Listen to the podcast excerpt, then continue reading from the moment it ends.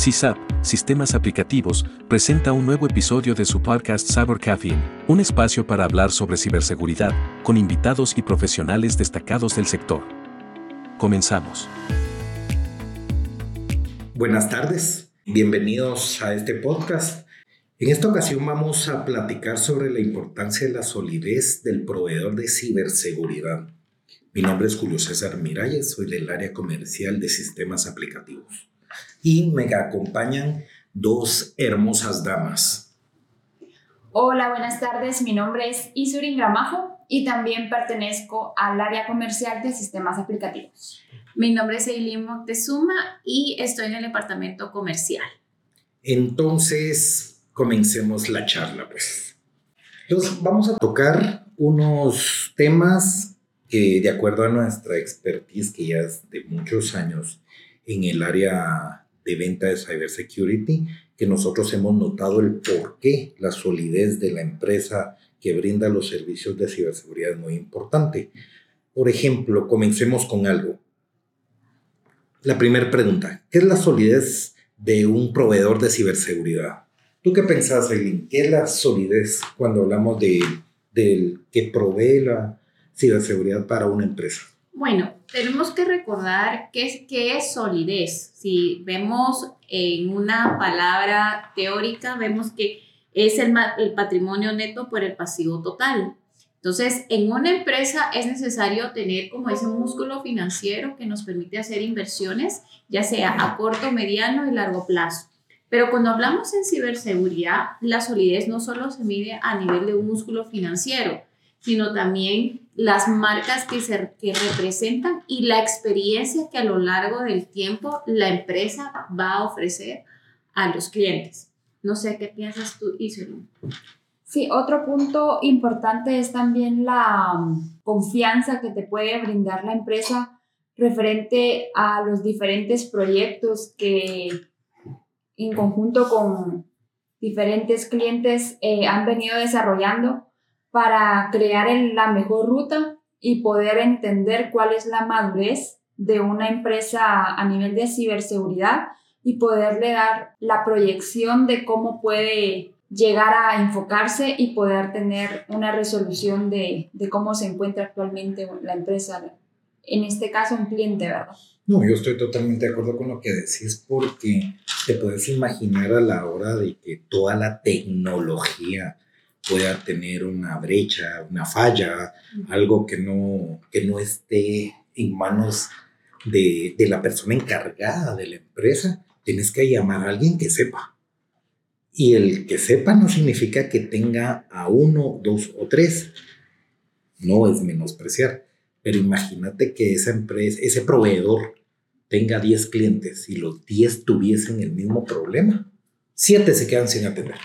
Correcto. Te aseguro que siete. ¿Por qué? Porque sus tres profesionales están trabajando, están ayudando a tres empresas. Es distinto que, ese, que el proveedor, en vez de tener 10, tenga 50, tenga 100 ingenieros o 100 personas exclusivamente, llamémosle ingenieros, fuera de, de, su título universitario.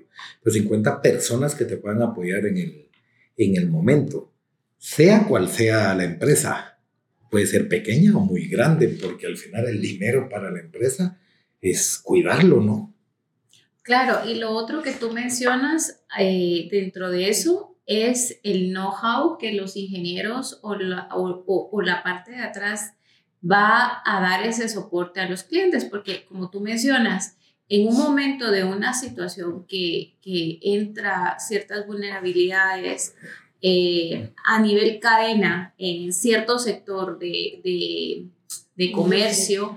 Entonces, sucede que eh, ciertas personas tienen cierto expertise que van a ir hacia la necesidad que el cliente está teniendo. Pero también, sí, si aparte de eso le sumamos el know-how, los años que lleva la empresa desarrollando y también dando ese soporte, creo que estás en buenas manos. Creo que también lo podemos eh, simplificar con, con un hospital. ¿A quién le confiarías tú una necesidad puntual o una emergencia que tú pudieras tener el Tu día vida. de hoy? Tu vida en esas palabras.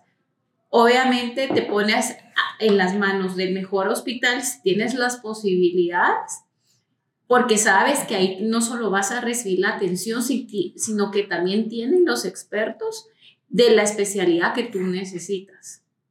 Sin duda, sin duda. Yo tenía un licenciado cuando estudiaba que él decía que cuando existía una enfermedad y alguien a punto de llegar a la cárcel, el dinero tomaba un valor muy grande porque estabas perdiendo la salud, la vida o la libertad. Ahora bien, si estamos hablando de la ciberseguridad, estás perdiendo la salud, la libertad o la vida de una empresa, de un negocio. Es inversión, no es gasto. ¿Por qué es inversión? O lo haces o te quedas sin negocio. Sí, es importante también qué tanto va a impactar en la, digamos, en la información, ¿verdad? Del negocio como tal. O sea, qué valor tiene para la empresa toda la información que ellos manejan en relación al negocio, dependiendo de la industria, pero va, tiene, hay que darle mucho énfasis a qué conciencia de valor pueden tener las personas involucradas dentro de la empresa para poder eh, enfocarse. En lo que deben de hacer, claro. Correcto. Imagínate, entonces aquí entramos a nuestra segunda parte, que es el por qué la importancia de la solidez de, un, de una institución que Proveedor de te ayude. Con la ciberseguridad. Si este, ah, este proveedor no conoce la importancia de tu negocio, esto va a ser una transacción, o sea, esto es una venta, ellos no le, o sea, no es que no le interesen, solo que su enfoque está en el interés de una marca, de, de un segmento, herramienta, de una herramienta, no, No, de tu negocio. Claro. ¿Y por qué? Porque entonces ahí la importancia. ¿Por qué es importante que una empresa tenga mucha solidez? Te voy a decir mi punto de vista. Creo que la solidez te la da los años, la experiencia y las sacadas de pata. Ah, supongo que las metiste muchas veces. Supongo que Claro. todo eso te va creando hacer procesos, te va a crear procedimientos, pero principalmente tu buen nombre. El buen nombre de una empresa al transcurso de muchos años te va a decir qué tan bien o qué tan mal hiciste las cosas. Claro. Simple. O sea, aquí, ¿por qué sin Y hacer, que no te abandonen el proceso. sin hacer Pues, propaganda? O en el momento Un momento crítico. Sin hacer propaganda a los señores que venden hamburguesitas de color amarillo. El transcurso del tiempo se ha mantenido simple. Es por el servicio, o es por innovación, o es por simplemente saben lo que hacen. Claro, yo creo que también la, una de las preguntas claves que podemos mencionar acá es, ¿será que tu empresa a quien tú hoy estás confiando la protección de tus datos tiene la suficiente solidez hoy en día y en el tiempo? Es como decía Isurín, esto lo van a valorar por algo. Lo van a tener que valorar por lo que saben. Porque si lo valoras por dinero, creo que Están mal enfocados. somos mal- estamos haciendo mal comparación. Una mala comparación. Porque estás hablando algo, eh, eh, algo Monetario. monetario a- a- con valor. Del negocio o... Lo que vos decías del hospital. Mis señores, el, el- el hospital de aquí de la esquina abrió hace cinco años. Ayer. Supongo que tiene muy buenos profesionales. Pero te aseguro, cuando te ves demasiado mal, ¿a dónde vas? Los hospitales que conoces. Los grandes que quedan ahí por Campo Marte, ¿no? Y Campo Marte es una parte cerca de Guatemala en donde existen hospitales de muy alto costo para los que no conozcan Guatemala. Entonces, ¿por qué en ese momento sí tuviste que gastar? ¿En qué confiaste? En la solidez. Sí, en la garantía que te puede brindar el hospital en este, Y el este expertise. ejemplo. Y en la En expertise. el expertise. Ahora, ¿qué factores consideran ustedes para que el público pueda también evaluar eh, los factores de solidez que puedan tomar ellos en cuenta? A considerar si la empresa en la que yo hoy en día estoy trabajando es una empresa adecuada a mis necesidades y esa solidez que me va a dar en un momento crítico. Esperemos que no haya, pero las existen. Yo pienso que comencemos con algo. Comencemos con las certificaciones. Imaginad, con los reconocimientos. Certificaciones, reconocimientos. Y también un tema de mm, sobre qué se están rigiendo, o sea, sobre qué están evaluando, sobre qué están trabajando en marcos de referencia, dónde están posicionadas la empresa. Claro, como dice Visorín. ¿Quién te reconoce, verdad? Es importante saber quién lo imagínate, reconoce. eh, ¿Qué nivel que- de empresas creo están que no es- evaluando? Exacto, creo que no es igual que te reconozca la empresa número 20 a nivel global a que te reconozca la 1. ¿A, Por qué, supuesto. ¿A qué clientes le atendés? Imagínate, tenés que ver quiénes son tus clientes. ¿Quién, es. confía en vos? ¿Y cuántas? Tal vez las marcas que, que manejan. Imagínate, las marcas que manejan es porque tienen la capacidad de atender todas esas marcas. Simple. Sí, y sumado a eso también al momento de hacer alguna presentación, ya en general, ¿verdad? El acompañamiento de, de esa marca, ¿verdad? Hacia la, la empresa. O sea, que se vea ese acompañamiento y esa solidez también de parte de esas empresas en acompañarlo a uno y ejecutar. Claro, claro. Ahora te, te cambio la pregunta a ti, Eli. ¿Cuál es el riesgo que no sea así? Para ti. Bueno, hay muchas, hay muchas facetas y creo que inclusive hay matices que podríamos sacar de todo esto, pero tal vez uno de los puntos importantes que nos hace también pensar a nivel financiero es cuando yo empresa necesito hacer cierta inversión financiera, ¿será que tu empresa tiene la capacidad de poder adquirir ese proyecto que yo voy a comprar y voy a invertir en un volumen alto? Porque es muy fácil poder eh, yo comprar con mi proveedor cuando son montos pequeños. Pero cuando yo ya compro una solución completa, realmente la empresa tiene esa solidez y ese músculo financiero para poder soportar esa inversión a gran escala. Sin duda, sí. Sin duda, eso Dej- es Dejas tirado al cliente Porque si no la tenés eso. ciberseguridad no es barata, es cara, pero más caro te sale el robo de la información. La, la ciberseguridad es costosa. Así es. Caro te sale no tenerla, No no tenerla. de la forma correcta. Así. Porque te digo una cosa, herramientas hay miles, Ujú. pero si vos no tenés el, si, te, si corres el riesgo que te administre o que te configure una herramienta, alguien que no tenga solidez en todo esto, ¿qué haces? Imagínate, como vos decís, económicamente. Económicamente viene y el cliente espera porque ya firmó con el proveedor de seguridad un contrato. Pero el proveedor de seguridad no tuvo la, el músculo financiero para pagarle a la persona y, se- y tienen detenido el, el- la transacción. Y llega el día en que se, el día en que se, el día en que se vence, ¿qué haces? Te quedas sin nada. ¿Y qué va, qué va a pasar? ¿Qué garantía te da el Dejar que garantía, ¿qué haces? Tú como empresa. El proveedor sabes perfectamente que no logró hacer eso porque no tenía plata. ¿Qué haces tú como empresa? ¿A quién llamas? Esa es la pregunta. ¿A quién llamas? Te quedaste tirado a, mi- a mitad de un negocio. Importante para que tu negocio siga corriendo. ¿A quién llamas cuando te diste cuenta que no tenía la suficiente solidez el, pro- el proveedor de seguridad? ¿Qué haces?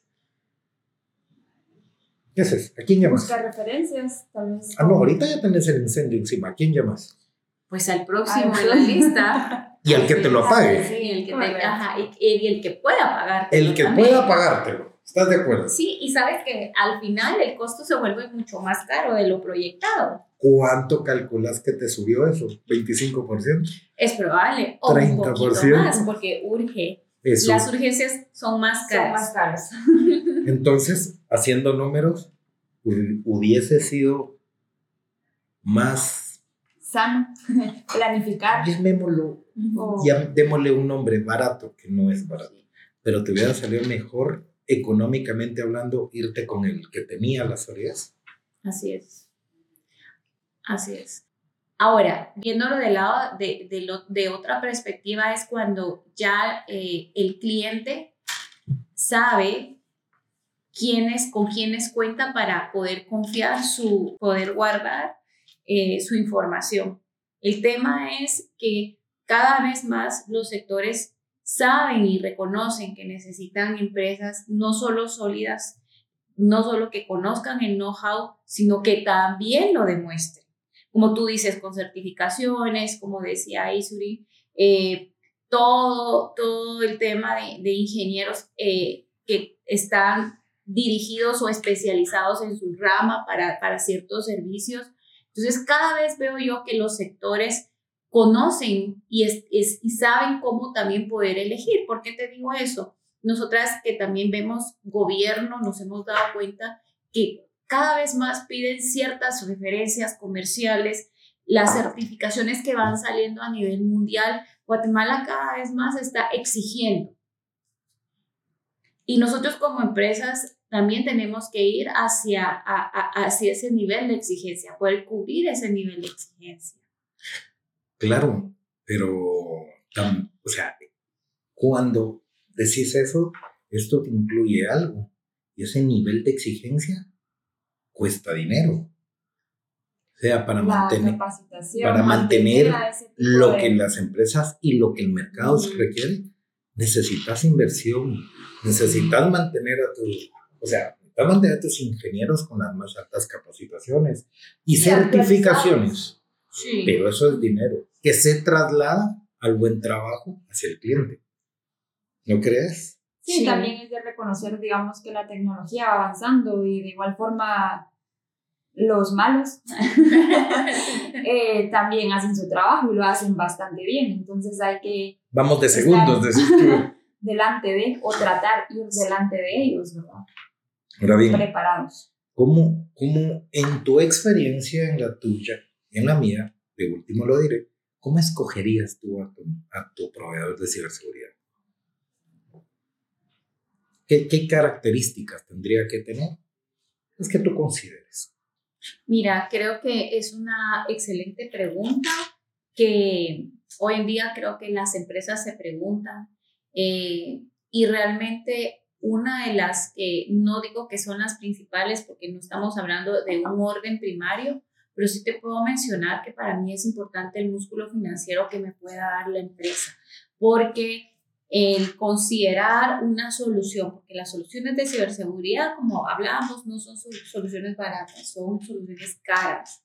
Y pensar que en algún momento no me vaya a dar esa solidez que necesito o, no tengan ese músculo financiero, no voy a poder inclusive eh, optar soluciones eh, rápidas o que a la larga puede, puede que ya, ya la compra que hice la tenga que tenga que replantearla exhalo con otra empresa porque al final de cuentas eh, la empresa al que inicialmente yo elegí terminó peleándose con su proveedor porque su proveedor nunca le pagó y que ha pasado y que he escuchado también que ha pasado en, ciertas circunstancias en el pasado.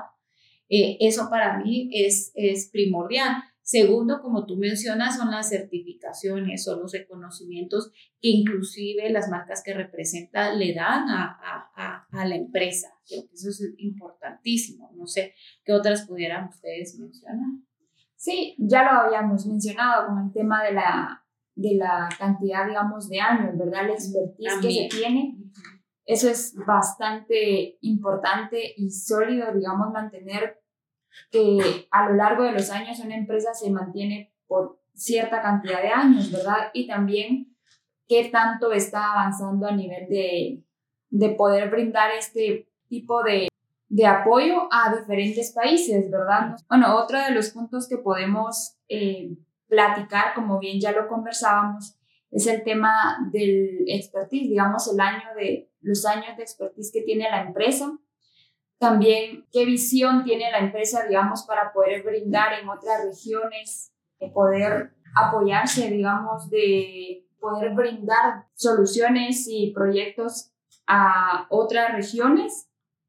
¿Y qué otro punto podemos ahí Eh, solo antes de que sigas, yo estoy de acuerdo con vos por, por algo tan simple.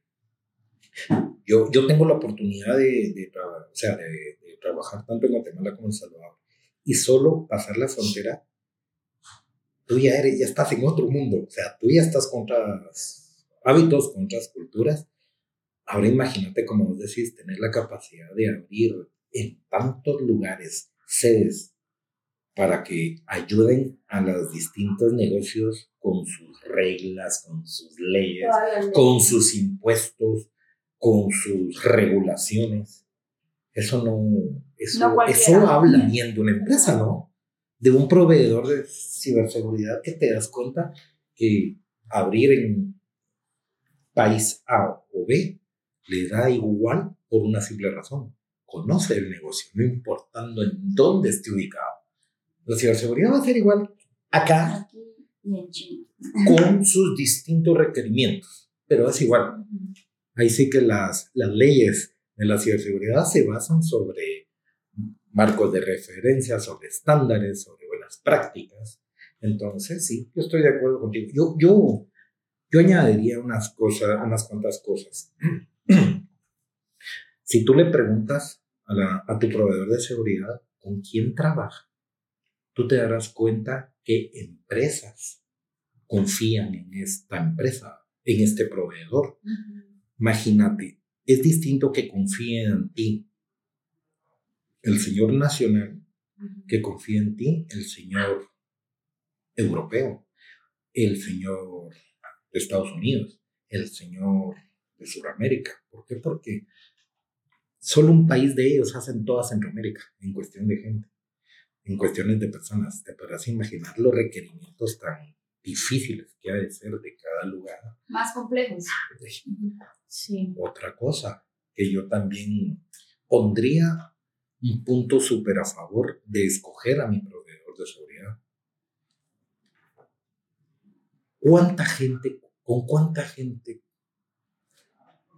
cuenta este proveedor? Si en todos los países tiene sedes, sin qué tipo de departamentos tiene.